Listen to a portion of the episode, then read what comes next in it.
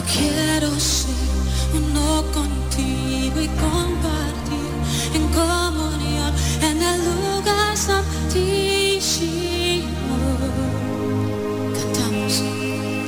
Yo quiero ser uno contigo y compartir en comunión en el lugar santísimo. Oh, levanta tus manos noches.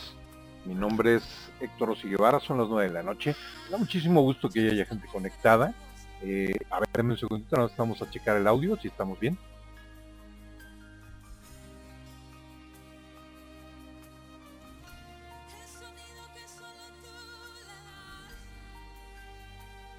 Perfecto, ya, ya estamos aquí, ya checamos el audio. Y bueno, vuelvo a saludarlos. Mi nombre es Héctor Guevara. Buenas noches. Estamos aquí en imparable.mx eh, muchísimas gracias por acompañarnos. Ya hay gente conectada desde Estados Unidos, desde Canadá, desde México.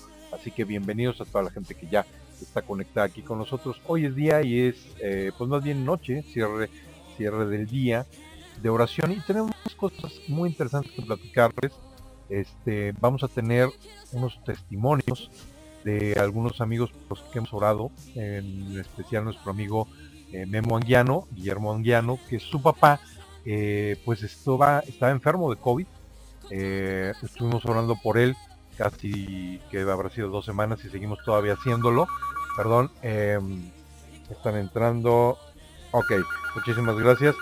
Si quieren comunicarse con nosotros, ya sea para dejarnos el nombre de alguna persona por la que o alguna situación por la que quieran que oremos, por favor, en la página precisamente de la radio, eh, ahí está el WhatsApp en la parte de abajo. O también está en medio un chat donde se pueden conectar. Podemos estar en contacto. Eh, ah, ya hay gente conectada, ya están comentando aquí. Buenas noches, el audio está muy bien. El audio... Qué bueno que, nos estamos escuchando porque les digo, creo que el día de hoy tenemos muchas cosas pues padres que anunciarles. Digo, de gente que, eh, por la que hemos orado de COVID y que se ha recuperado y se está recuperando.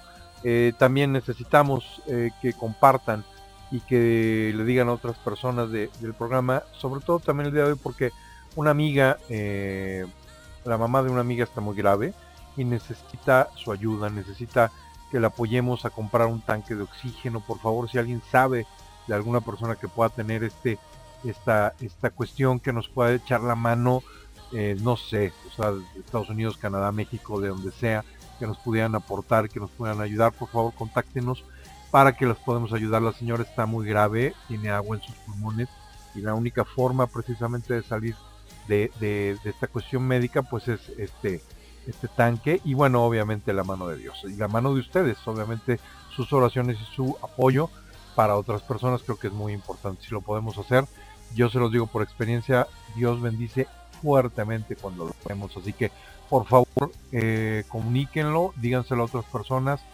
Y bueno, el día de hoy también tenemos esto, tenemos que orar también por, una persona muy querida en Guadalajara, Roberto Preciado, que ahorita pues también está sufriendo, está pasando por una enfermedad muy fuerte y mañana va a ir al hospital a que lo chequen, a que verifiquen qué es lo que está pasando. También les pido oración por, por, por mí, porque tengo un dolorcito ahí en el riñón, en las partes este, del riñón, un poco de ardor, este, mis vías este, urinarias, entonces bueno, pues también les, pido que, que, puedan orar por mí, porque bueno, pues esto es una cuestión como diabético que es muy común, entonces este, pues a veces es muy molesto por el azúcar, la tierrita que puedas tener en las vías urinarias, entonces bueno, pues también hay que orar, pero y también que en esta semana eh, pues hemos estado muy eh, bendecidos también, gracias a Dios Dios nos ha bendecido bastante y espero que también haya, haya sido una semana de abundancia para ti. También pedimos por la mamá de la doctora Lolita. Ah, que mira, esto también es muy bueno, me das una muy buena noticia, Chuy, que salió muy bien de su cirugía de cáncer.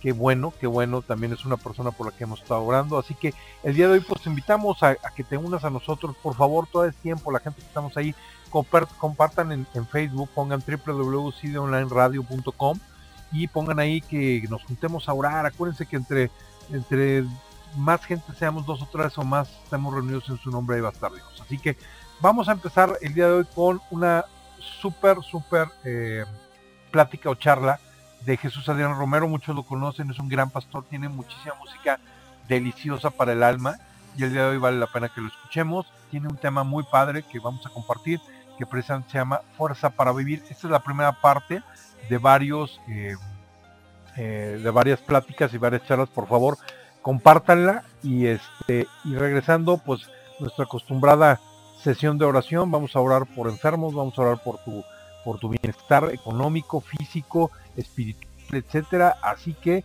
por favor eh, compártanlo todo el tiempo ¿vale? este es el, el primero de creo que son cuatro o cinco partes de este tema de Jesús Adrián Romero que se llama Fuerza para Vivir. Vamos a escucharlo, compartirlo y regresamos para orar todos en familia.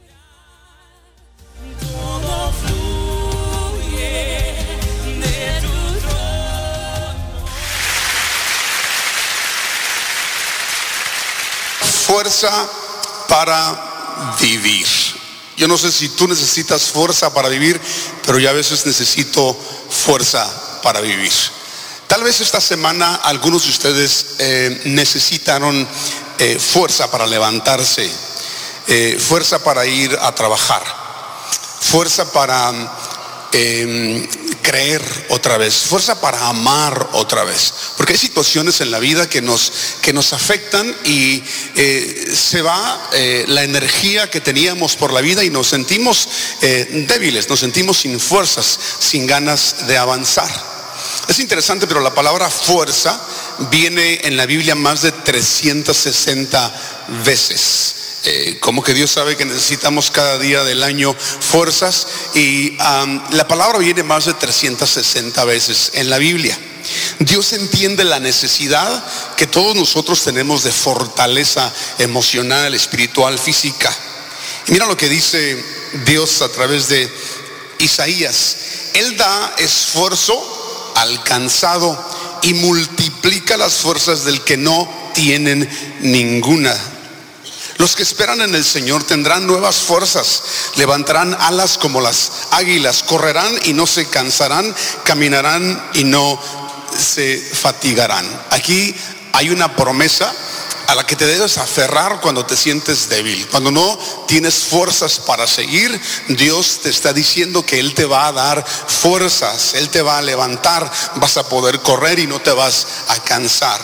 Y y lo que me gusta de este pasaje, que se me hace interesante, es que dice que Él multiplica las fuerzas del que no tiene ninguna.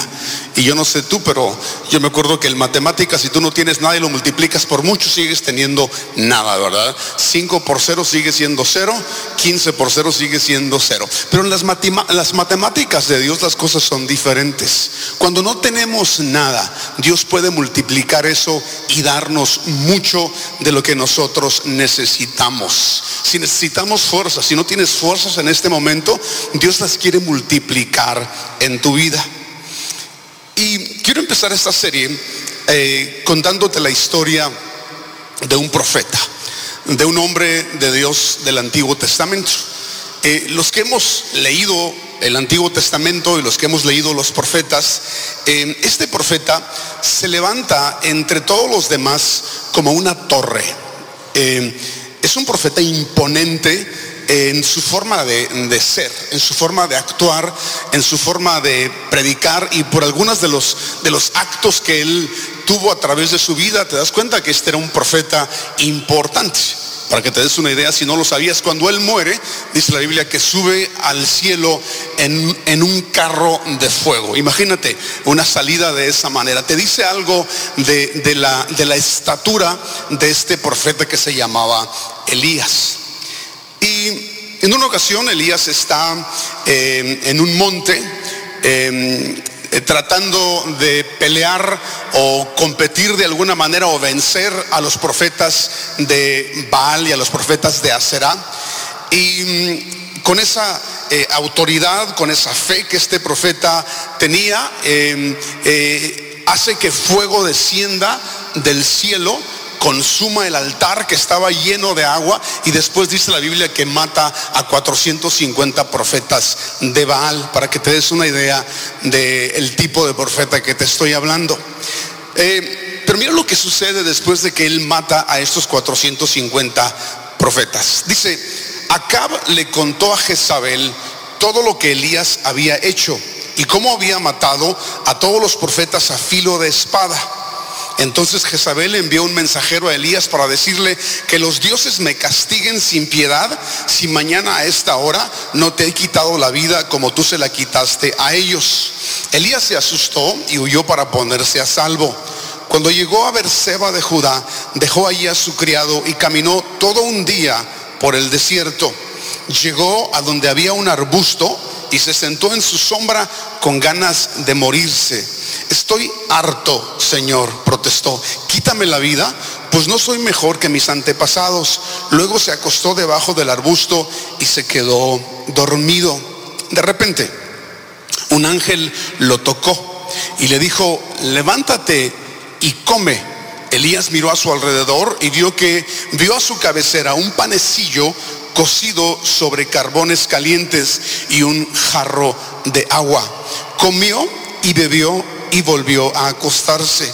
El ángel del Señor regresó y tocándolo le dijo, levántate y come porque te espera un largo viaje. Elías se levantó y comió y bebió. Una vez fortalecido por aquella comida, viajó 40 días y 40 noches hasta llegar a Oreb, el monte de Dios.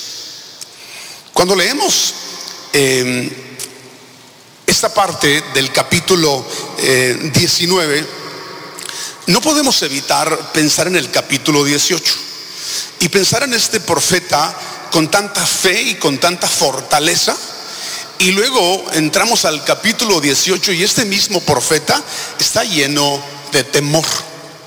Y no solamente está lleno de temor, sino que después de haber eh, matado a 400 50 falsos profetas, él huye porque tiene miedo de que lo maten a él. ¿Cómo nos explicamos esta ambigüedad en la fe del profeta Elías? Muy simple, así es la fe.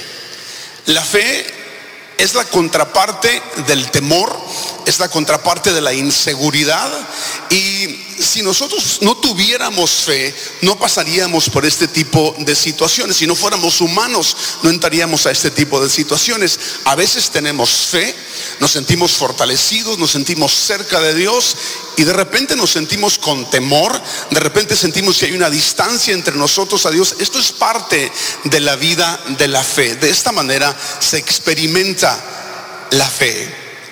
Y todos nosotros hemos eh, vivido situaciones en las que nos sentíamos muy bien, ¿verdad?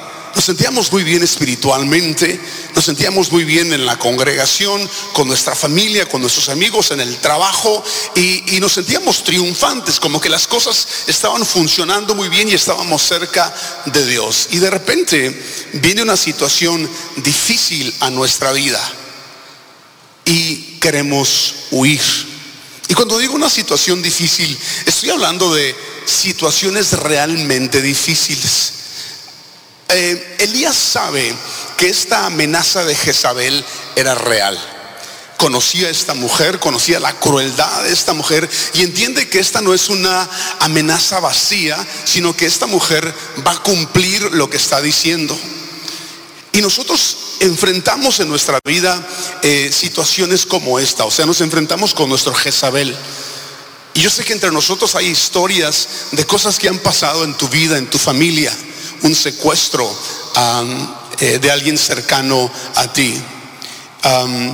Eh, como ya veíamos en el anuncio de la serie, una ruina financiera, un asalto, qué sé yo, cosas que para nosotros son como Jezabel y nos llevan a huir. El temor inunda a Elías y no se detiene a considerar la opinión de Dios. Como nosotros no nos detenemos a considerar la opinión de Dios en ese momento de dificultad y de temor. Y dice que huye para salvarse. Y eso a mí me parece muy interesante que eh, huye buscando salvación cuando Elías sabía que la salvación está en Dios. Jesús significa salvador. Si nosotros estamos buscando salvación, a quien debemos de correr, con quien debemos de ir, es a Dios en medio de cualquier dificultad. Y Elías está huyendo buscando salvación. Y dice que se fue hasta Berseba, eh, la ciudad más eh, al sur del reinado de Judá. Y al hacer este recorrido, como ya leímos, se cansa, em, se agota, se funde, no solamente físicamente, sino emocionalmente. Se rinde, se da por vencido em, y quiere renunciar a su vida. Estoy harto, le dice al Señor. Estoy harto. Y todos nos podemos identificar con la palabra harto. Bueno, yo espero que todos nos identifiquemos con la palabra estoy harto.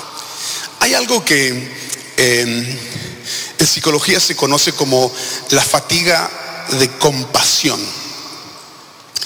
La fatiga de compasión es algo que experimentamos los seres humanos después de haber hecho el bien o después de haber vivido una vida bien, o hemos hecho lo que creemos que es lo correcto y no vemos resultados. Sí, dices, es que he hecho todo esto con mis hijos. Hice todo esto con mi negocio, hice todo esto por mi salud y ahora estoy con esta situación y entramos en una fatiga de compasión. ¿Y, qué es una fatiga de compasión? Eh, eso se caracteriza primero por un agotamiento físico, pero también eh, emocional. Y lo que empieza a suceder es que se reduce nuestra capacidad de, ser ah, empáticos con los demás. Es decir, nos deja de importar la gente a nuestro alrededor. Si alguien está sufriendo no sentimos nada. Si alguien está enfermo no sentimos nada. Si alguien tiene necesidad no sentimos nada. ¿Por qué? Porque estamos fatigados emocionalmente. Fracasó eh, eso que nosotros estábamos haciendo bien y pensando que todo nos iba a salir bien y nos inunda ese sentimiento de futilidad. Eh, y, no tenemos compasión por los demás. Eh, esto nos provoca sentimientos de irritabilidad, enojo, impaciencia eh, hay una despersonalización, de repente sentimos que no somos nosotros, como que nos estamos viendo desde afuera y nos analizamos y, las cosas no están bien. Tenemos dificultad para dormir, dificultad para decidir. Y si personas que antes de eso decidíamos con facilidad, avanzábamos eh, libremente, ahora como que eh, todo parece estar em, como ser pesado en nuestra vida. Eso también se conoce como el precio de la bondad o el precio de la fe o el precio de creer. Que hacemos todas estas cosas buenas y al final no nos sale bien y nos fatigamos. Nuestro corazón se fatiga. Eso está pasando con Elías. Estoy harto.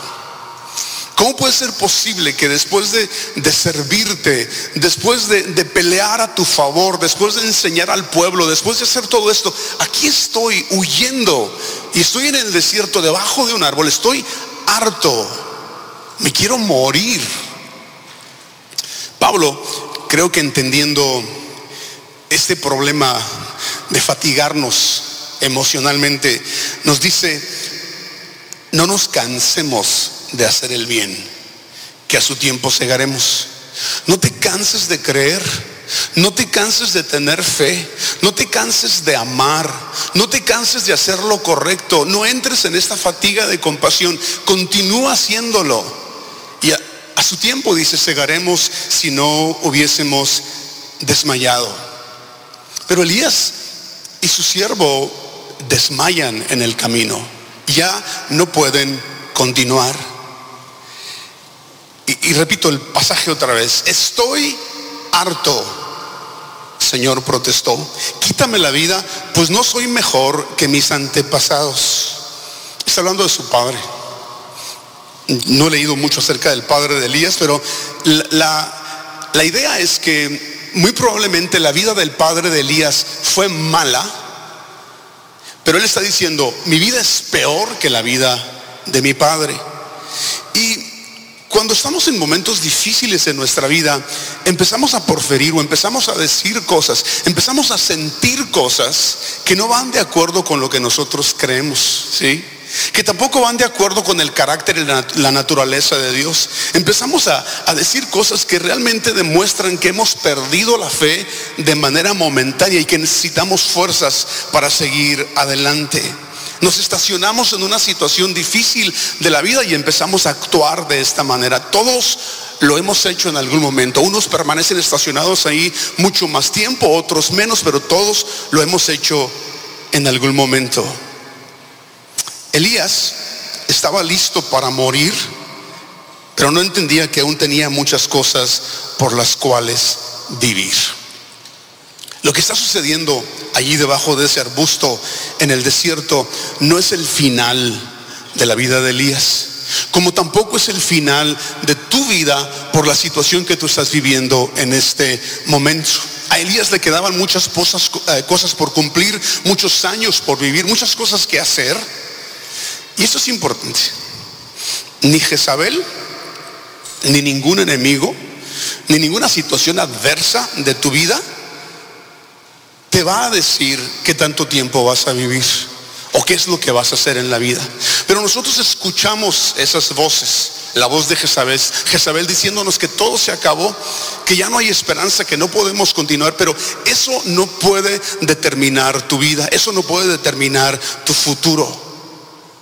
Hace como 25 años aproximadamente, eh, yo estuve enfermo como por eh, un año, casi un año. Todo empezó con una eh, infección en la garganta que me pasó al oído interno. y, una tarde en la casa estoy parado y empieza a darme vueltas todo, pero de una manera Em, horripilante, así un vértigo donde todo me da vuelta y parece que estoy cayendo eh, en, un abismo. Eh, pecos y, un amigo me llevan al hospital, me internan, estoy internado varios días porque el vértigo no se iba. Pero el vértigo empezó a provocar otras cosas en mí, empezó a provocar inseguridad, temor, eh, tenía temor a la muerte en esos días, empecé a sufrir de ataques de pánico, ya regresando del hospital no me recuperaba, todo me irritaba, me molestaba, el sonido más pequeño, despertaba en la madrugada, este, paralizado de temor y en esos días literalmente yo pensaba que todo ya se iba a acabar. Em, aunque físicamente estaba bien, mis emociones me decían, todo se está acabando y ya se está acabando. Tú tienes que arreglar eh, los asuntos de tu vida porque todo se está terminando. Por cómo me sentía yo emocionalmente, cómo estaba mi mente, mi cerebro, mi oído, todo era un problema que no se resolvía. Diferentes medicamentos me daban y yo seguía en la misma situación. Y un día iba por la, por la eh, calle manejando y me vino ese entendimiento de lo que te estoy hablando. Tu vida no ha terminado o no va a terminar todavía hay mucho que tú todavía vas a hacer en tu vida. Hay muchas cosas que van a suceder.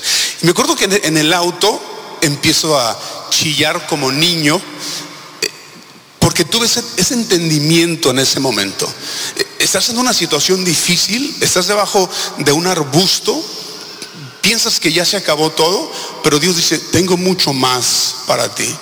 Y tantas cosas han pasado después de esa experiencia, en esos 25 años, tantas cosas ha hecho Dios, pero no lo vemos cuando estamos en esa situación. Y así está Elías. Él piensa, aquí se acabó todo, voy a esperar la muerte. Y en ese momento un, un ángel lo, toca y le pide que se levanta, que se levante y que coma. Y ahí estaba a su lado el pan sobre las brasas, un jarro con agua en medio del desierto. Si tú nunca has estado en medio del desierto sin agua y sin comida, no entiendes lo que esto significa. O sea, agua y pan en medio del desierto. Dios quería que renovara sus fuerzas y continuara en el camino. Y tal, tal vez tú estás aquí en esta mañana y te sientes de la misma manera. Y es en momentos como estos que Dios nos está diciendo, levántate, come. Eh, te falta mucho camino por recorrer. No se han acabado las cosas. Mis planes para contigo siguen eh, activos y tienes que levantarte, tienes que comer y seguir adelante. Perdón que les cuente experiencias, pero em, cuando sentimos que ya todo se acabó, me volvió a pasar hace un par de años. Em, ustedes saben que yo tomé un sabático, dejé de viajar, dejé de predicar aquí en Epicentro. Em, perdí parte del equipo porque, por el que muchos años había tenido, habíamos trabajado juntos y fue un golpe muy eh, eh, difícil para mí. Y en ese tiempo yo pensé, se acabó todo ya. Si este equipo que por muchos años tuve y trabajé con él, se acabó todo y fue cuando decidí tomar un sabático. Y ah, bueno, hace tres días sacamos el primer sencillo después de todo eso. Eh, y aún en esos momentos de, de, desierto y de dificultad y de pensar todo se acabó, Dios está haciendo algo a nosotros y Dios tiene planes para nosotros. Eh, eh, en esos últimos dos años, Pecos y yo, a veces estábamos allá eh, en el río, en, el kayak, en medio de un paraíso, viendo, pero como zombies totalmente, totalmente desconectados de la vida.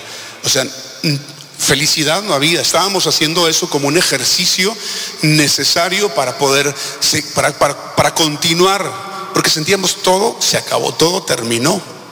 ¿Cómo puede ser posible que nos esté sucediendo esto? Elías se vuelve otra vez a quedar ahí mismo después de comer. Y otra vez dice, el ángel del Señor regresó y tocándolo le dijo, levántate y come otra vez, porque te espera un largo viaje, un largo viaje. Te espera un largo viaje, te espera una larga vida. Eh, lo que me parece interesante cuando lees este pasaje es que cuando Elías sale huyendo de la presencia de Jezabel, huye en dirección al monte de Dios, al monte Oreb, al monte Sinaí. no sé si consciente o de manera inconsciente huye en esa dirección. Y hay algo que tú debes entender de ti mismo como persona, como hijo de Dios, como una persona espiritual, que cuando estamos huyendo sin saberlo, estamos huyendo hacia Dios. Estamos buscando a Dios en medio de nuestro dolor. Y Elías se levanta después de esta segunda vez que come y dice que después de comer caminó 40 días y 40 noches hasta llegar al monte de Dios. Caminar 40 días no es cosa fácil. El año pasado hice el camino de Santiago y caminé 34 días. Y, pero para mí es muy cómodo, ¿verdad? Porque camino con mi mochila, llevo agua llevo para comer eh, ciertas cosas en el camino, llego a un hostal a dormir en la noche o a un albergue. No, no, él era en el desierto, caminando en el desierto 40 días y 40 noches hasta llegar al monte de Dios. Y tú por eso estás aquí el día de hoy, por eso seguimos aquí. Porque seguimos huyendo hacia Dios, seguimos buscando a Dios, entendemos que sin Él estamos perdidos. Y déjame leerte un pasaje que lo has escuchado tal vez muchas veces, pero nunca eh, lo has visto de la manera que te lo voy a, explicar. Hablando de Jesús, eh, dice el autor de Hebreos, por eso también puedes salvar por completo a los que por medio de él se acercan a Dios. por medio de Jesús se acercan a Dios. Dice, ya que vive para siempre para interceder por ellos. Dice, Él te puede salvar. Pero cuando nosotros pensamos en la salvación, pensamos nada más en la salvación en el sentido tradicional de que hago una oración de fe y soy salvo y voy a al cielo por la eternidad. Esa no es, eso es limitar demasiado lo que significa la palabra salvación. Todos los días necesitamos salvación. Salvación de nosotros mismos, salvación del temor, salvación de tantas cosas. Y cuando Jesús dice que Él es nuestro Salvador, no se está refiriendo a salvar tu alma nada más, sino que Él es tu Salvador en cualquier situación de tu vida. Por eso es que el pasaje dice que, eh, que Él intercede, o sea, vive para interceder por nosotros. Vive para interceder por nosotros. Jesús ora por ti diariamente, intercede por ti diariamente. Es importante que entendamos esto si queremos fuerza para vivir, que Dios está a tu favor y nunca en tu contra. Interceder, sin muchas complicaciones teológicas, significa que Dios está a tu favor. Dios nunca está en tu contra. Él quiere animarte, Él quiere impulsarte, Él quiere edificarte. Dios dice sí a tu vida y está esperando que tú digas sí también a tu vida. Él intercede por ti dentro de ti. ¿Qué, ¿Qué, quiero decir con eso? Que nosotros mismos nos convertimos en nuestros propios enemigos por nuestros sentimientos y nuestros pensamientos. Y dentro de nosotros Dios intercede por nosotros, diciéndonos, yo te quiero edificar, yo te quiero levantar, yo quiero animarte, yo quiero impulsarte. Y Dios intercede dentro de nosotros por nosotros. Si te vas a llevar algo, llévate esto en esta tarde. Todo pensamiento que te hace sentirte menos, incapaz, indigno, y agrégale todas las palabras que tú quieras, no es la voz de Dios. Es nuestra propia voz, es la voz del enemigo, porque la voz de Dios siempre es para edificación, siempre es para edificarte. Eso es lo que significa que Él intercede por ti. Él está de tu lado, está, eh, eh, está contigo. A veces pensamos que Dios intercede delante del Padre por, y sí lo hace, pero pensamos que porque Dios el Padre nos quiere castigar y el Hijo dice, no, no lo castigues. No tiene nada que ver con eso. Tiene que ver con nosotros mismos, cómo nosotros mismos nos, nos convertimos en nuestros propios enemigos y Jesús está intercediendo en todo momento, llevándonos a creer en nosotros mismos en lo que Él tiene, en lo que Él ha preparado para nosotros. Jesús se interpone entre esos pensamientos negativos y esos sentimientos negativos que tenemos y nos reconcilia con nosotros mismos. No hay nada más maravilloso que llegar a tener paz con nosotros mismos en medio del dolor, en medio de la dificultad, tener paz con nosotros mismos. Él es el mediador entre tus pensamientos negativos y los pensamientos que Él tiene de ti. Y todos hemos escuchado este pasaje. Pues yo sé los planes que tengo para ustedes, dice el Señor. Son planes para lo bueno y no para lo malo por eso eso malo que hay en tu mente y en tu corazón en tiempos de dificultad no viene de parte de Dios. Los pensamientos de Dios, para ti son para lo bueno, para darles un futuro y una esperanza. Esperanza, esta palabra eh, que la decimos tan seguido, pero que se nos olvida el significado a veces. Esperanza, eh, fe en, los momentos más difíciles de nuestra vida, poder ver el futuro, poder ver que hay algo bueno que nos espera, que sigue para nosotros aún en medio de las cosas más difíciles. El apóstol Pablo, hablando del amor, nos dice que permanezca la fe, la esperanza y el amor. No hay nada negativo en esto. En lo que Dios quiere para nosotros no hay nada negativo. Él dice, yo quiero fe para ti, que tú tengas fe diariamente para vivir, que tú tengas esperanza diariamente para vivir, que tú tengas amor diariamente para vivir. Es lo que necesitamos para, para tener fuerza en esta tierra. Y termino con este versículo que tal, también has escuchado muchas veces. Todas las promesas que ha hecho Dios son sí en Cristo. Todas las promesas de Dios son sí. No es tal vez, no es a lo mejor, o no es dependiendo de lo que tú hagas, no es sí. Sí, la promesa de Dios es sí. Créele a tu intercesor. Créele a Jesús. No le creas a tus pensamientos negativos créele a Jesús. No le creas a las noticias que están diciendo todo lo negativo. Créele a tu paracleto, al Espíritu Santo que está a un lado tuyo llevándote a, tener esa vida de fe y de esperanza. No le creas a la gente que te hace dudar. No le creas a la gente que te juzga.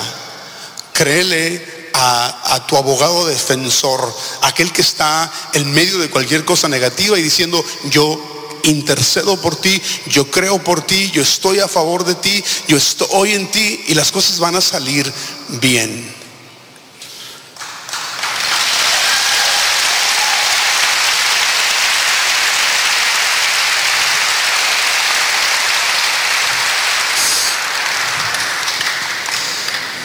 Levántate y come porque largo camino te espera.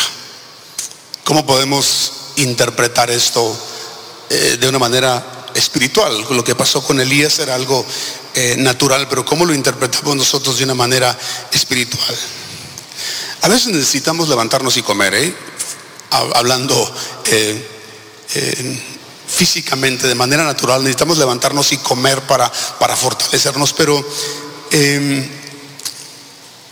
comer yo pensaría em, que tiene más que ver en este caso Em, con esas palabras de Jesús, cuando dice, yo estoy a la puerta y llamo. Si alguno oye mi voz y abre la puerta, entraré a Él y, voy a comer con Él. Voy a cenar con Él y Él conmigo. Y nos vamos a levantar de esa mesa eh, fortalecidos de nuevo.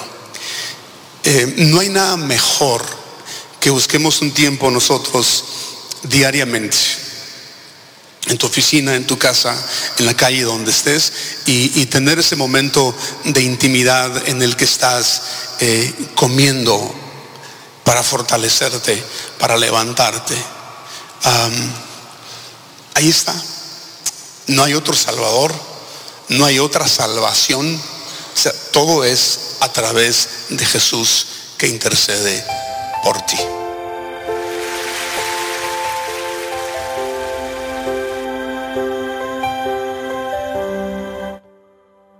Bueno, pues esto fue eh, la charla con Jesús Adrián, eh, que pues nos plantea muchísimas cosas y lo más importante, la fuerza para vivir.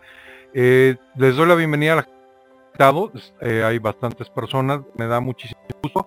Déjenme rápidamente explicarles, no se vayan, déjenme chance de explicarles qué es esto, qué es lo que están oyendo.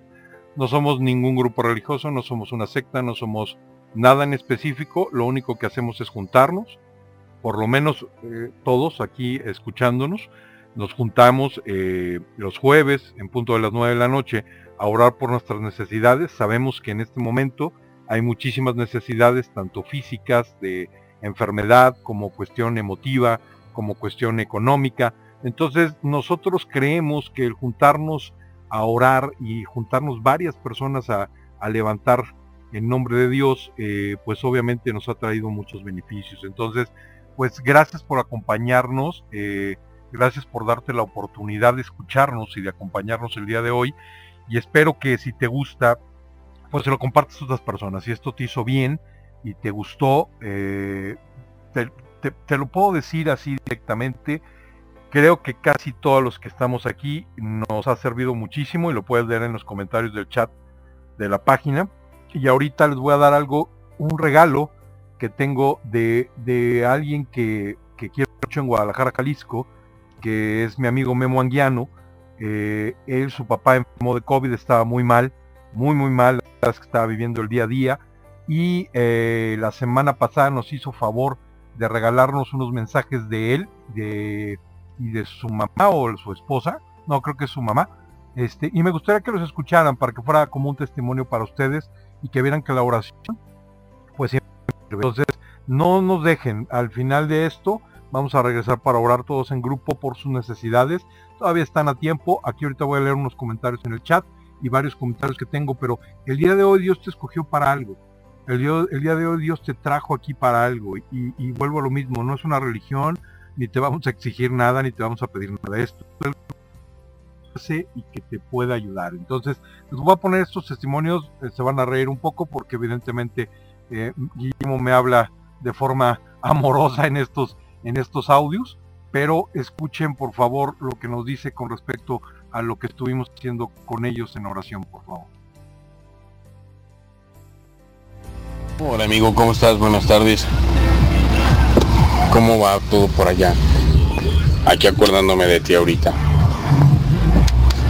y para comunicarte que, va mejorando mi papá, que, estamos viendo el, sol cada día más claro, que, que las bendiciones tuyas, de tu familia y de toda la gente que, que te que te hace el favor de, de, escucharte, de seguirte, de verte, pues también ha funcionado, que de parte de nosotros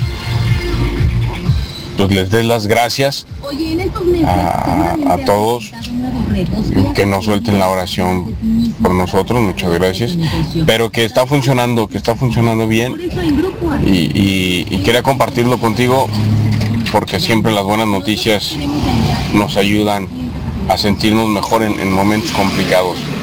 Espero que no tengas un momento complicado, espero que estés bien. Pero me gusta que te sientes mejor. Te mando un abrazo y te quiero enormemente, condenado gordo pelón. amigo, ¿cómo estás? Buenas tardes. ¿Cómo va? Ay, gordis, te quiero. Amigo, muchas gracias. Este, por supuesto, sí, te lo mandé con, con esa doble intención. Uno, agradecerte en el, detalle, en, pensar, en, en, pues sí, en estar pendiente de mi familia y, otro sabemos que, que, la gente se entere que sí se puede, que Dios no nos suelta y que Dios no nos deja y que Dios está con nosotros hoy, mañana y siempre mientras tú no dejes a Dios. Nosotros también estamos haciendo oración para que Dios les, les regrese esas oraciones también en sus familias, para que todos unidos estemos en el mismo barco. Unos estamos naufragando más que otros pero todos estamos igual. Necesitamos, como usted dice, la oración. Solo Dios, de la mano de Dios, y no hay nada más que Él. Muchísimas gracias por sus oraciones. Dios lo bendiga. Esas son las palabras de la jefa de mi casa. Te mando un abrazo, hermano. Pues ahí está, estas son las palabras de Memo Anguiano, que su papá estaba muy enfermo de COVID. Muchísimas gracias, Memo. Un fuerte abrazo hasta Guadalajara y que se pudo recuperar. Y así como es, eh, dar prueba, señal de que como la oración es muy eficaz, así que eh, pues no se. Eh, vamos a ya orar. Eh, quiero leer rápidamente unos mensajes para empezar las oraciones. dice aquí, buenas noches, el audio muy bien, la mamá de la doctora Lolita salió muy bien de su cirugía de cáncer, también estuvimos orando por ella. por mi hermano y mi cuñada para que pronto estén bien, gracias Vero. Chuy, dice, oramos por mis papás. Bien, gracias. Bien, los papás de, Chuy, estuvimos orando por ellos y ya, benditos a Dios, se recuperaron esos. De veras, en serio, es algo que me da muchísima alegría porque la oración está resultando. Eh, oramos por David, por COVID y ya está mejor. Hoy pedimos por su abuelita que lo tiene también. Sí, lo pedimos también. Te pedimos también, dice, por nuestra amiga Marta Moreno, mamalucha de Guadalajara para vencer el cáncer un fuerte abrazo hasta Guadalajara, Jalisco. Y vas a ver, ahorita vamos a hablar por todos ellos. Eh, Paulina dice, buenas noches, primero quiero dar gracias a ver y su familia por haber orado por mi esposo y dar gracias por nuestra salud. Ahora me gustaría pedir por la salud de los abuelos de mi esposo. Con todo gusto, eh, Paulina, no te conozco directamente, pero claro que sí vamos a estar orando por ellos en este momento, este, para que cualquier enfermedad sea rota y, no siga adelante, en este caso en los abuelos de tu esposo. Eh, también hay alguien también, y espero que todavía esté conectado, eh, y te quiero saludar. También te quiero mandar un fuerte abrazo porque, porque si Carmen te quiere, yo también, porque no te voy a querer, Antoine? Em, que estás un poco enfermito y que tienes un poco de depresión. Eh, Antoine, Dios te trajo aquí por algo y Dios la oportunidad de escuchar esto. Entonces, date la oportunidad de abrir tu corazón. Eh, como todos nosotros, siempre obviamente buscamos el camino y, te digo, vuelvo a lo mismo, esto no es una religión, no es eh, nada malo ni es específicamente algo que tenga que ver una cuestión religiosa. Solamente somos gente que nos estamos... Eh, fíjense, les voy a dar un ejemplo. Una vez que fuimos al hospital, a la clínica 200 que está aquí cerca, a dejar regalos, eh, me dio mucha risa porque la, la directora me preguntó que por qué veníamos a dejar regalos a los niños y a los enfermos, que si éramos una institución, una iglesia o algo. Y le dije, bueno, ¿qué necesitamos ser algo para dar a los demás? Yo creo que lo que Dios me da en lo personal lo que Dios me da a mí económicamente, este, pues lo quiero agradecer con las demás personas de retribuir y esto es lo mismo que pasa con la oración.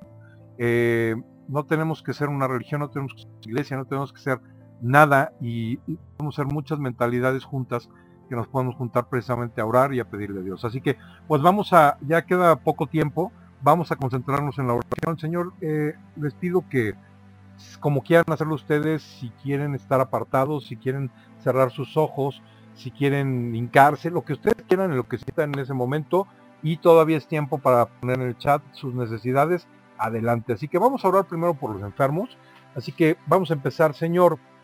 Te damos gracias, Señor, este día, porque tenemos la oportunidad de estar reunidos en tu nombre, Señor. Te damos gracias porque eh, sabemos que nuestros cuerpos eh, son frágiles, Señor, y que estamos pues muy expuestos y en este momento más a las enfermedades, en este caso como el COVID, como gripas. Eh, ahorita es muy, muy terrible, dicho por todos. Estar en un hospital creo que es lo, que lo peor que te puede pasar en este momento.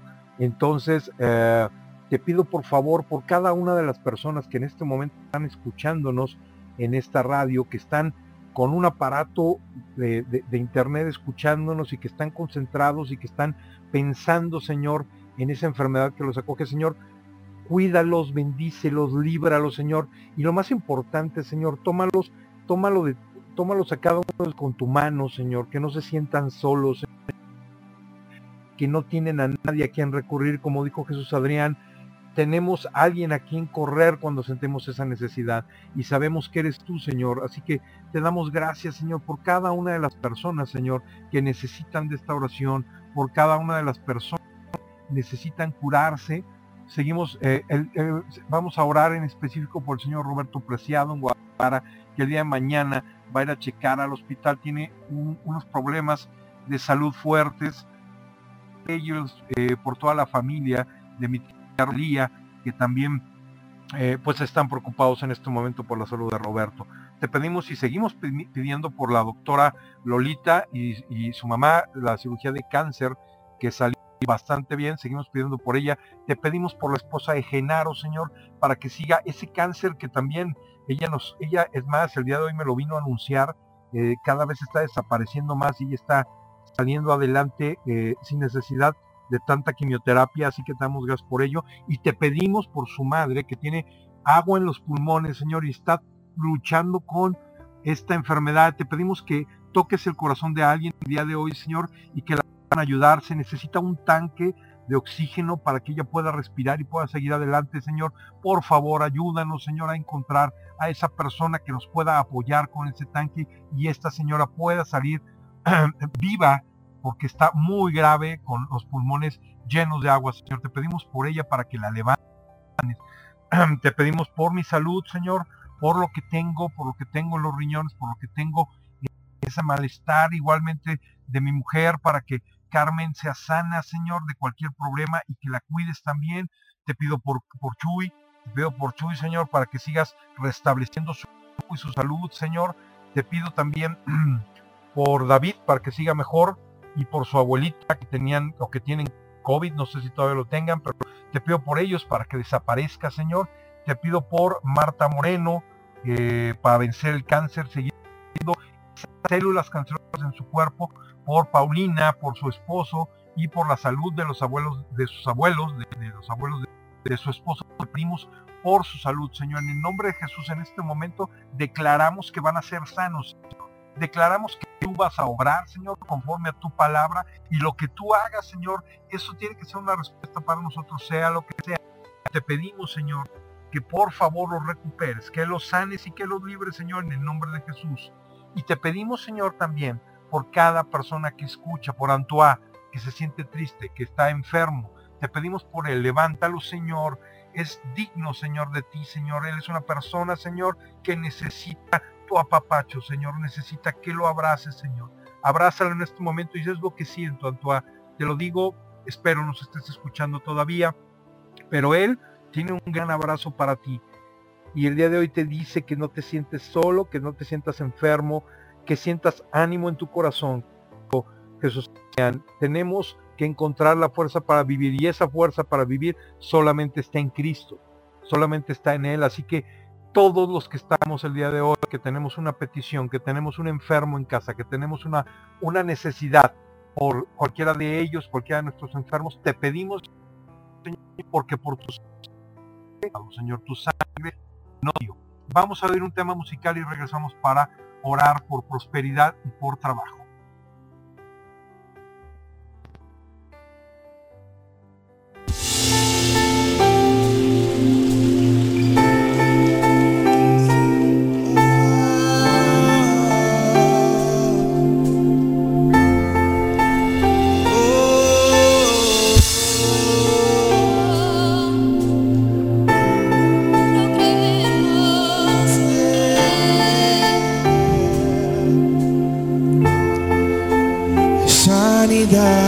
You.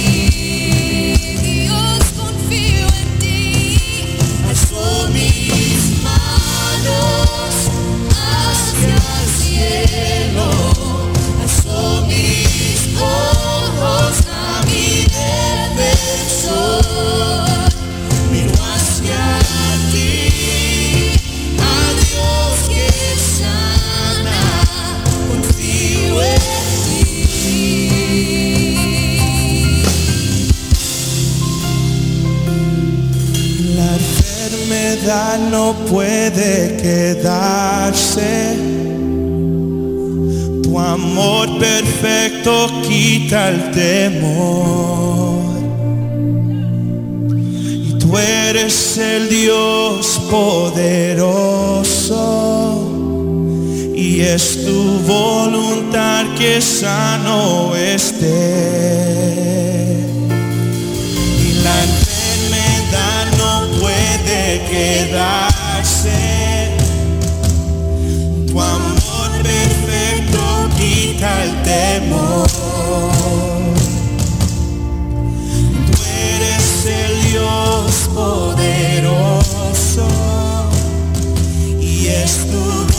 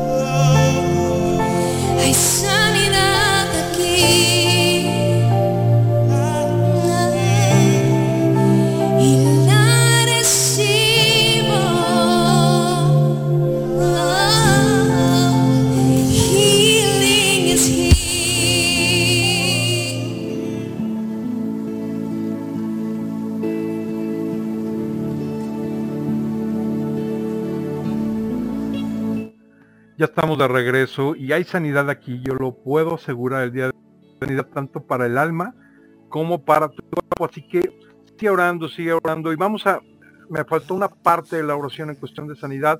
Te damos gracias Señor por los doctores, Señor, por todos los enfermeros, por toda la gente que trabaja en las unidades y clíni- clínicas médicas, Señor. Te pedimos por sus vidas, Señor. Te pedimos para que los ayudes, Señor, los protejas, porque ellos también, Señor, están expuestos a esta situación de enfermedad y no nada más a la enfermedad del COVID, sino a cualquier otra enfermedad que hasta pueda ser contagiosa. Y ah, también es muy importante, muy importante que eh, pues pidamos por ellos porque la verdad es que a veces no llegan ni siquiera a su casa con sus familias, entonces hay que, hay que orar por ellos, hay que pedir bendición y te damos gracias Señor por cada uno de ellos, por su vida Señor, por su salud, por su cuidado. Y ah, te voy a pedir también, eh, de una vez que todavía estamos en esta situación de salud, te pedimos por Erika, que nos está escuchando también, su mamá y su hermano murieron. Eh, no tengo aquí los datos específicamente, pero obviamente está muy triste. Erika, yo te quisiera decir el día de hoy que ninguna palabra que te digamos, ninguna situación te va a consolar, evidentemente, pero yo sí sé que alguien te puede ayudar y te puede consolar, y ese es, ah, perdón, porque me, lle- me llegó un poco el sentido de, tu sentir, Erika, porque como todos estamos muy expuestos a en esta situación y actualmente más. Em, solamente te quiero decir que, que ellos están bien, que ellos están en un mejor lugar que nosotros y que ellos ya pasaron esta situación. Ah,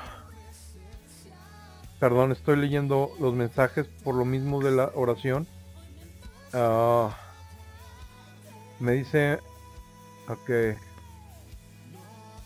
necesitamos pedir por su hijo, para ella, para que Dios escuche sus necesidades. Ok, em, no sé exactamente, vuelvo a lo mismo, como murieron, pero pues te pido por ellos, por Erika, para que sea bendecida, Señor, sea apachada, Señor, porque sabemos que el perder un, familiar y en estos momentos más es muy complicado y como decía la plática de Jesús Adrián, eh, pues a veces ya nos sentimos tan cansados, Señor, la verdad es que nos sentimos tan cansados, pero nos ponemos en tus manos y te damos gracias, Señor, que sabemos que vas a hacer reconfortante, vas a ser refrescante para nuestra alma y vas a cubrir todas nuestras necesidades. Te decía yo que te pedimos también por los doctores, porque cada doctor, Señor, lucha todos los días y deja su familia y no sabe si va posiblemente a regresar con la enfermedad. Te pedimos que los protejas y protejas a cada una de las personas que por otras circunstancias tienen que ir el día de hoy a un hospital. Cuídalo, Señor, porque ya me han comentado, Señor, que es muy feo como está la situación ahorita y que si no entras por, por COVID, obviamente sales con él porque está tan mal y desprotegida la situación de salud que es complicado. Así que, Señor, protégenos, guíanos, llévanos los pasos, Señor, porque tú eres el único, Señor, que nos puede ayudar. Te pedimos por toda la gente que el día de hoy también como enfermedad se siente triste, siente ansiedad y se siente desesperada, Señor. El único camino, el único camino, Señor, eres tú. Y nos ponemos a tus pies, Señor. Porque eres el único, Señor, que nos puede sacar adelante. Señor, aprovechando, pedimos por la prosperidad. Pedimos por la prosperidad de cada una de las familias que nos escuchan y de cada uno de los familiares también, de cada una de las familias que nos escuchan. Hijos, padres, esposos, esposas, tías y abuelos todos que están en este momento pasando necesidad económica, que no tienen un trabajo y que están luchando por encontrarlo. Te pedimos en tus manos, ponemos todas nuestras necesidades económicas, que no falte ningún momento una vianda en nuestra mesa, una comida, un pan, que tengamos la oportunidad de compartirse, que tengamos la oportunidad de desayunar, comer y cenar que tú suplas todas nuestras necesidades y nos dé la esperanza, Señor, de que vamos a tener pronto la oportunidad de trabajo y así como nos has estado venciendo semana a semana, Señor, lo volvemos a poner ahora, Señor, frente de ti. Ponemos todas nuestras que nos protejas y que no perdamos nuestros trabajos, Señor. Y los que no tienen, que encuentren un trabajo acorde a sus necesidades. Y que también, obviamente, sean protegidos, Señor, y no sean expuestos. Te pedimos por la bendición de cada una de estas personas. Te pedimos por la economía, Señor, de cada una de estas personas. Te damos gracias porque sabemos que nos vas a recompensar. Y sabemos que si seguimos buscando tu rostro, Señor, vamos a ser recompensados. Voy a poner una última canción para cerrar esta noche de oración. Todavía tenemos oportunidad si quiere poner a alguien necesidades y al final vamos a todas las en general y una oración especial para cerrar la noche y poder descansar tranquilos. Pero esta es una canción que no a ciertos eh, a ciertas cuestiones maléficas, pongámoslo así, que la pongamos porque cada, cada, vez que la ponemos como que quiere quieren quitar y se truena el internet y todo, les pido que si se llega a desconectar no se desconecten, vamos a tratar de reconectarnos para cerrar tratando de, de, recuperar la oración, así que no se desconecten. Esta canción es muy especial, ya se convirtió en algo muy importante en este lugar porque cada vez que la tocamos pasa algo extraño que no quiere que lo hagamos. Entonces, pero agárrense bien de Dios, cierren sus ojos e imaginen esto. Si tan solo tocara el borde de tu manto, si tuviera la oportunidad, Señor, de refrescar mi vida, tocando que sea tu, manto, que me des la oportunidad de tocarte para volver a salir adelante y tener fuerzas para vivir. Esto es, si tan solo tocaba el borde de tu manto y regresamos eh, para cerrar este programa con la oración final para irnos a, descansar y dormir.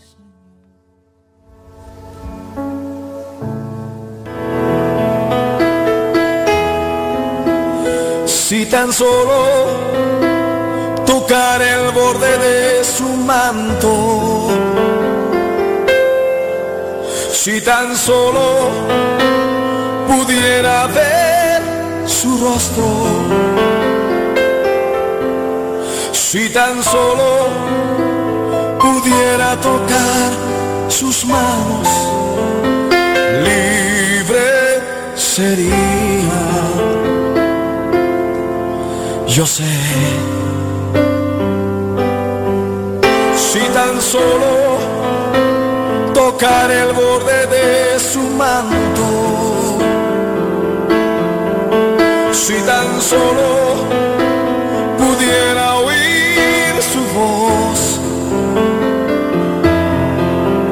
si tan solo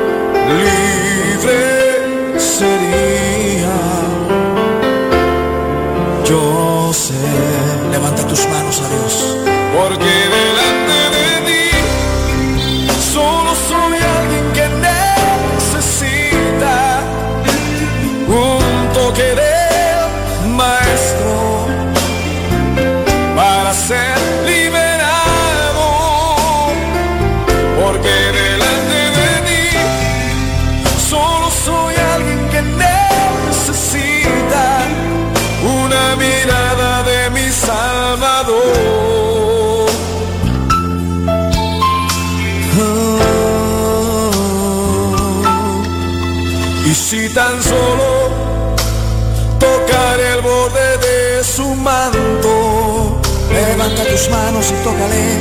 Si tan solo pudiera ver su rostro. Si tan solo pudiera tocar tus manos, Señor, libre sería.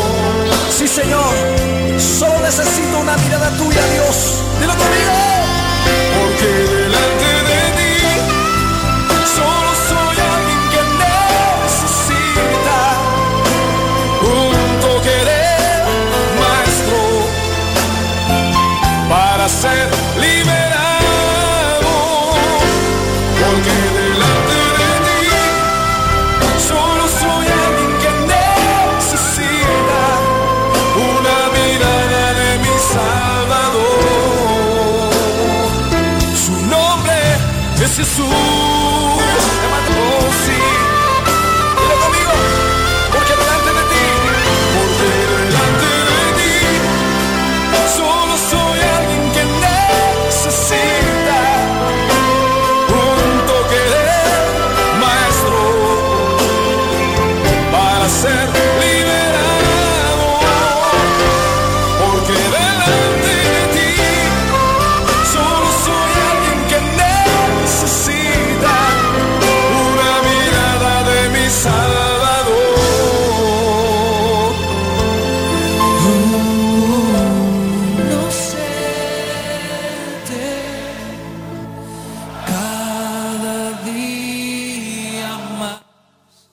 Ya estamos de regreso y, bueno, bendito pudimos terminar esta canción porque siempre no la, no la cortan por alguna razón, pero si tan solo pudiera tocar el borde de su manto, de veras, les juro que en este momento, hace cinco minutos, estaba yo refrescándome la presencia del Señor, espero que tú puedas hacer lo mismo.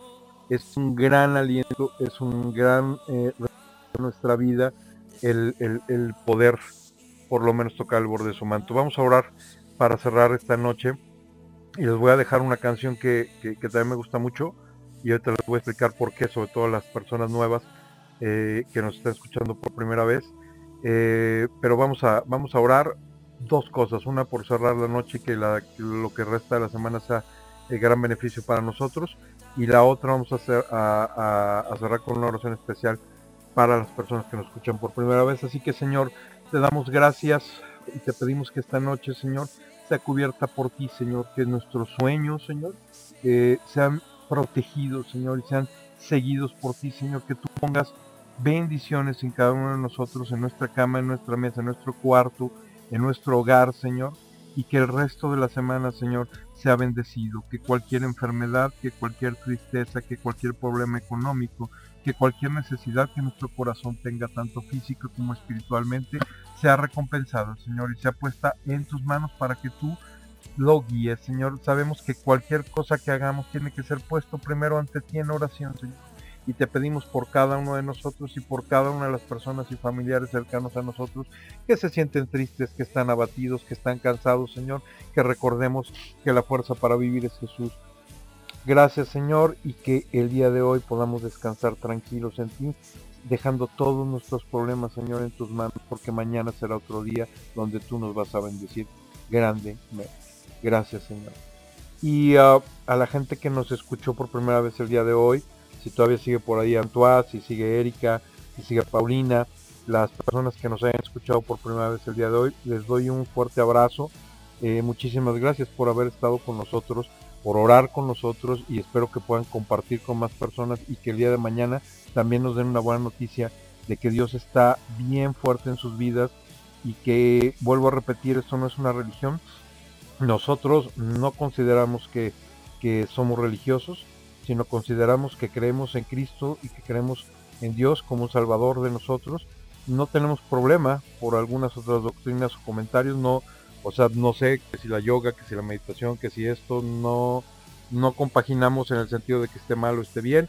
Nosotros aplicamos las cosas, por ejemplo, la meditación y decimos, bueno, meditamos, pero meditamos en Cristo, así que lo combinamos. Si me explico, no hay algo que nos force ni nada y tampoco tenemos que tener nada en específico para ir a ayudar a otras personas. Así que también de las personas que nos escuchan, si el día de hoy pueden echarnos la mano a poner en su Facebook, en su muro, que necesitamos un tanque de gas para la mamá de nuestro, eh, eh, la suegra de nuestro amigo Genaro. Por favor, es muy, muy urgente y muy importante conseguir ese tanque de oxígeno, de, gas o de oxígeno, si es de oxígeno, para que ella pueda seguir viviendo y sacar esa agua de sus pulmones. Así que te lo pedimos, por favor, en el nombre de Jesús, apóyenos, échenos la mano, compártanlo y vamos a orar por estas personas que nos escuchan. Gracias por la vida de Paulina, por la vida de Erika, por la vida de todas las personas que estuvieron el día de hoy. Señor, eh, sabemos que no eres una religión, sabemos que nosotros no somos una religión y sabemos que está muy claro que lo que tú nos enseñaste fue una forma de vida, Señor, y queremos llevar esa forma de vida, Señor, a través de nuestro camino y que tú guíes nuestros pasos, Señor. Limpia nuestros corazones, levanta nuestros corazones, Señor, y que por favor podamos ser libres en ti, Señor, libres, sanos, prósperos y que podamos ayudar a otros, Señor, que es la base, de tu predicación. Señor, gracias, te pedimos por la gente de Estados Unidos, la gente de Canadá, la gente de México que estuvo el día aquí con nosotros presentes. Te damos gracias por cada uno de ellos, te pedimos que los bendigas y limpianos, Señor, y toca nuestros corazones. Gracias, Señor, gracias por habernos acompañado. Los voy a dejar con una última canción, ya para despedirme, y esta es una canción muy, muy especial porque la gente que no lo conoce es de un señor que se llama Juan Melgar, que canta con Cristín de Clario. Eh, es una canción muy importante porque Julio Melgar murió de cáncer. Y mucha gente decía, bueno, ¿y por qué una persona de Dios murió de cáncer y no lo rescató? Es más importante el legado que dejó Julio con su muerte que si se hubiera quedado. Es, es muy fuerte lo que acabo de decir, pero es muy cierto. Pero hay una canción muy específica y eh, esta canción trae precisamente ese estribillo antes de empezar, es un poco larga, pero bueno, se las dejo de fondo si la quieren escuchar y cerrar sus ojos y escuchar y decir lo que dice la canción.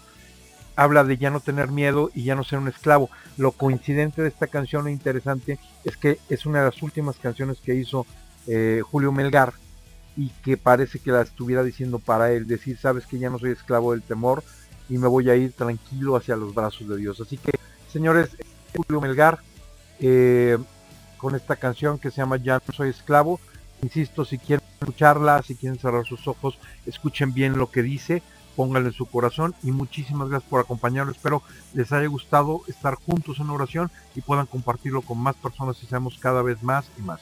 Mi nombre es Héctor Osi Guevara, muchísimas gracias a todos y bendiciones. Que el día de mañana sea muy bueno y lleno del Señor. Buenas noches. La próxima canción que vamos a entonar es una declaración poderosa. Y quisiera invitar a los chicos de Bethel y también a nuestro querido Julio Melgar que venga y la dirija. Y quiero que sepan un dato si no se habían dado cuenta. El pastor Julio está atravesando por un proceso de salud bastante fuerte. Que gente muy, muy fuerte y poderosa en la fe le cuesta sobrevivir y él está ahora mismo batallando contra el cáncer. Una especie de cáncer que es muy mortal. Los médicos cuando lo diagnosticaron le daban meses de vida pero eso hace mucho tiempo y el Señor todavía lo tiene de pie. Está justo en medio de su tratamiento, pero cada vez que toma un tratamiento el Señor fortalece su cuerpo de una manera tan sobrenatural y tan hermosa que hoy lo ven que está aquí de pie y tiene fuerza solo por la gracia de Dios. Y si estás en tu proceso,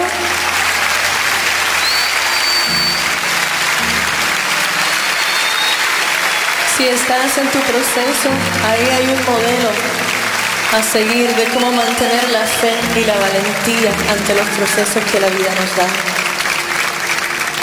Esperamos y declaramos sanidad sobre la vida de Julio, pero en el mientras confiamos las promesas de Dios y le seguiremos adorando y declararemos juntos que no somos esclavos del temor que no somos esclavos del diagnóstico, que no somos esclavos de la corriente de este mundo, que somos hijos del Dios Altísimo que llama las cosas que no son como si fueran.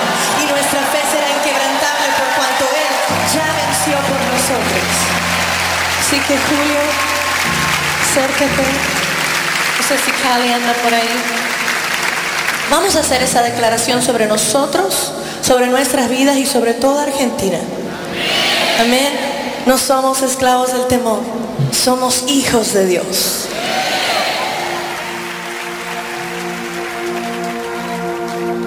Me envuelves hoy con una canción, melodía de amor.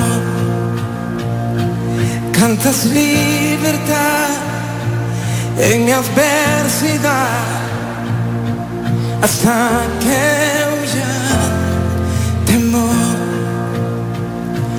Ya no soy un esclavo del temor. Yo soy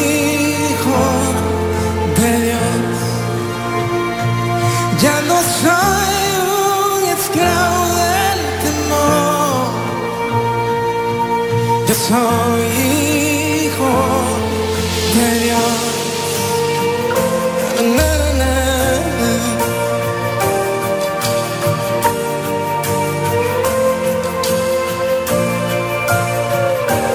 Desde el vientre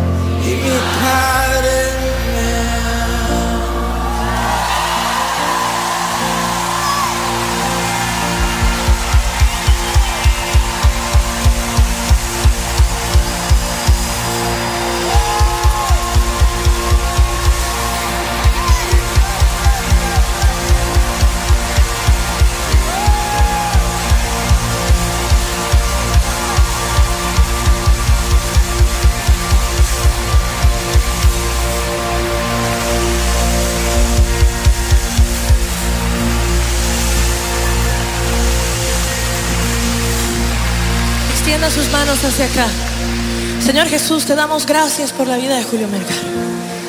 Te damos gloria porque tú lo has levantado, Señor, como un ejemplo. Un ejemplo de lo que es ser un modelo de un estandarte de adoración en esta generación. Espíritu de Dios, sabemos que tuyos son los tiempos y las sazones. Los motivos y las razones también son tuyas, Señor. Señor, y ahora mismo hablamos una palabra de sanidad. Reclamamos tu promesa de salud, Señor. Reclamamos que por tu llaga hemos sido sanados. Señor, y nos apoderamos de esa promesa y la impartimos sobre Julio ahora en este momento. Señor, no tomaremos un no por respuesta para su sanidad, sino que proclamamos y abrimos el sí y el amén del cielo sobre su vida, sobre su cuerpo, sobre su mente, sobre su espíritu en el nombre de Jesús. Servirá de ejemplo ante la ciencia de lo que puede hacer un Dios. Cuando la ciencia dice basta, Dios dice yo comienzo. En el nombre poderoso de Jesús. Y profetizo sobre ti, Julio, que este será el final de una temporada, pero no el final de la más grande temporada. La más grande temporada está por comenzar. El tiempo del invierno, dice el Señor, está pronto a terminar. Comenzarán a germinar nuevas semillas, de los cuales brotarán nuevos árboles, de los cuales derramaré nuevo fruto sobre tu vida, dice el Señor. Fruto para tu casa, pero también nuevo fruto de adoración y de revelación a las naciones. Por cuanto has sido fiel y no has dudado aún en la peor de las situaciones, te levanto, dice el Señor, como un portador de fruto abundante para las naciones y un estandarte fuerte que pondré el peso de avivamiento de este tiempo en el nombre que es sobre todo nombre, el gran yo soy, dice el Señor. Te bendigo, hermano, en el nombre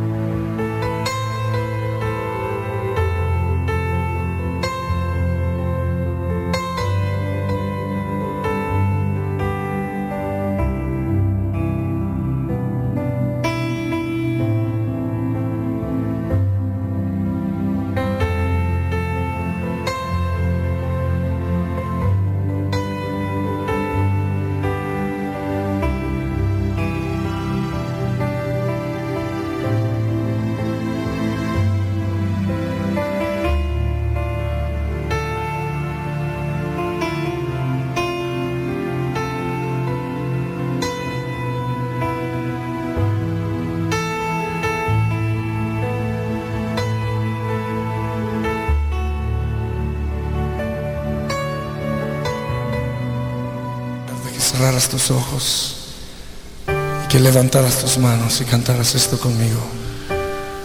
Tu fidelidad es grande. Tu fidelidad incomparable es. Nadie como tú.